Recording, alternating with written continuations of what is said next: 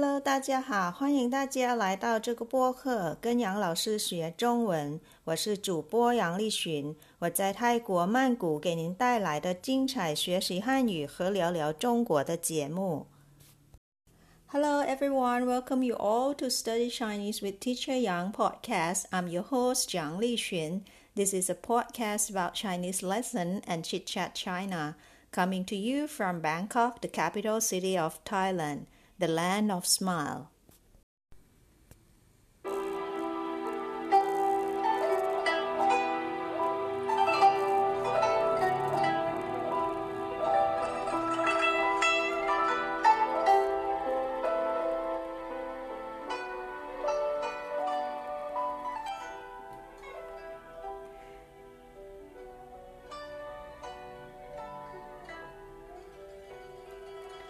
Today's topic might not be something that people like to talk about, but it is something that relates to all of us very closely. It is something that we should know about because when we happen to encounter with the death of family members, we need to be able to prepare this thing conscientiously. Today's topic is funeral.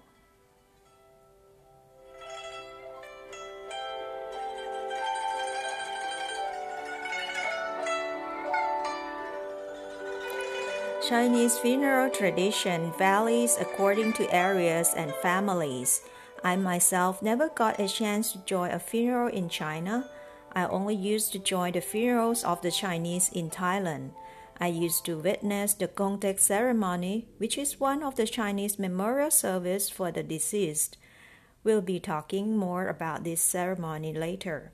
I have collected and edited the contents to share in this episode about funeral how Chinese people organize a funeral, what are the do's and don'ts when joining a funeral, uh, Chinese funeral, sorry, and I'll end up with the two unusual but interesting jobs related to Chinese funerals. Please stay tuned for all of this and more.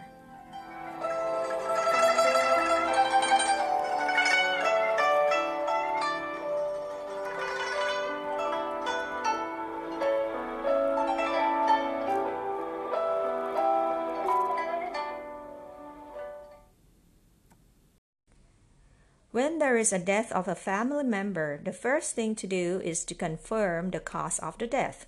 After that, get ready for the funeral. You may contact the funeral service organizers to help prepare for everything, including the deceased's makeup and dressed up, the coffin, and the place for the funeral ritual. For your information, funeral in Thailand usually takes place at the temples. For the rural areas in China, the funeral can be held at home or at um, family ancestral hall. Neighbors who know the deceased will be invited to join the funeral. There may be a ceremony called Gong Tek as I mentioned in the introduction or Gong Te in Mandarin, which means merit. As the name implies, Gong Tek ceremony is a memorial service in which the deceased is commemorated by creating merits for their ancestors. Reputable monks will chant the mantras to release the suffering of the deceased and send his or her soul to heaven. The deceased children and other family members will stay in line according to the hierarchy and walk across the made up pathway which symbolizes the way to heaven. It's like all the family members accompany the death to heaven. While walking the soul to heaven, the monks still keep on chanting the mantras. This is all about the Gong ceremony or Gong Te ceremony. After the rituals, there might be a performance and a feast to entertain the people in the funeral. Last but not least is the cremation or the burial. In the past, most Chinese people prefer to bury the dead body instead of cremating. However, at present, it is quite hard and costly to find a cemetery in some areas in China. Therefore, people choose to cremate the dead bodies. Well, those are all about Chinese funeral tradition, which, as I mentioned earlier, varies according to areas and families. Now, let's talk about the do's and don'ts when joining a Chinese funeral. First of all, the dress code. As followed worldwide, the color of the dress should be black, white, or gray, or the color that is not too vivid. And remember, when joining the funeral, don't be late. It shows disrespect to the death and the family. Another important thing is you should prepare some gifts like some money or flowers to help out with the funeral expenses or to pay respect to the deceased. And remember to turn off your mobile phone to silent mode and don't use your mobile phone to entertain yourself and laugh out loud in the funeral. This is absolutely inappropriate. In addition, do not gossip about the dead person. Before you leave the funeral, don't forget to express your condolences to the family. We've learned the Chinese word for this in episode 69. It is 节哀顺变, or you can just say to the family, 节哀. This means you are very sorry for the loss and wish him or her to overcome this sadness soon.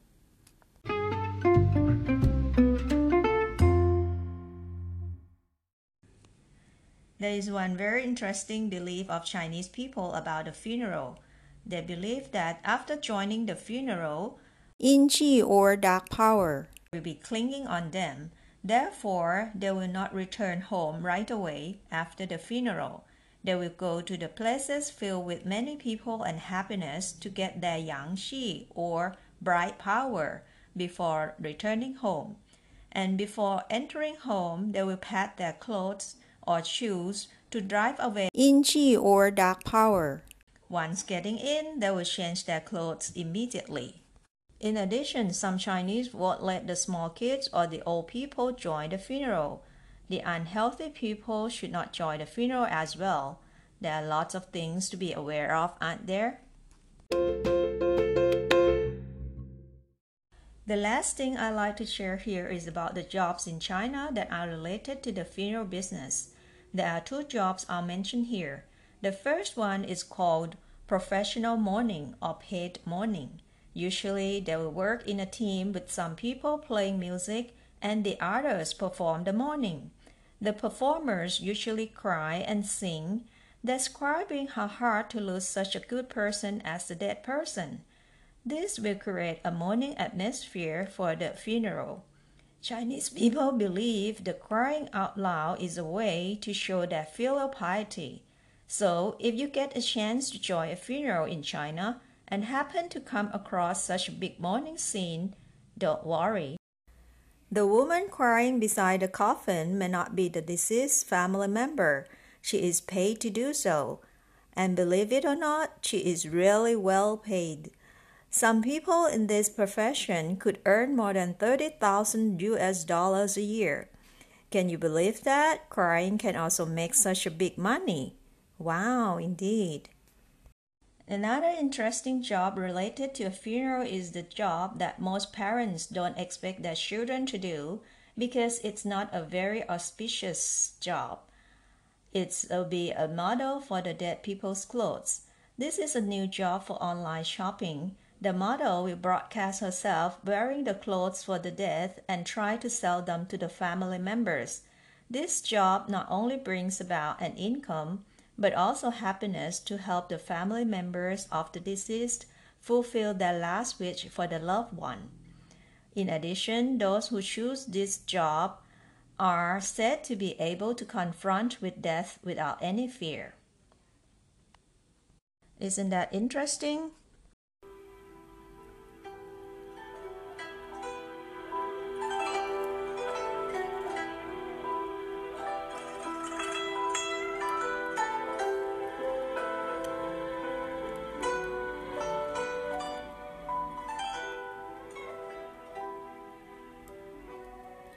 Death is closer to us than we think.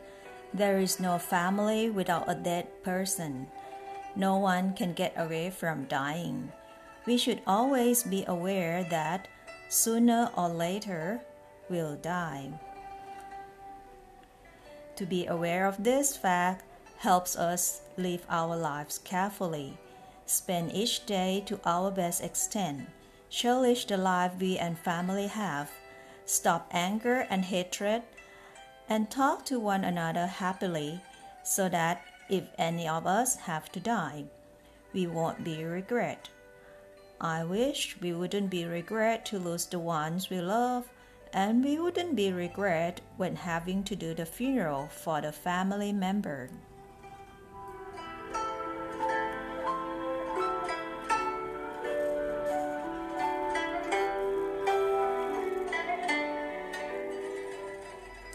Lastly, I'd like to say sorry for chatting about this unpleasant topic.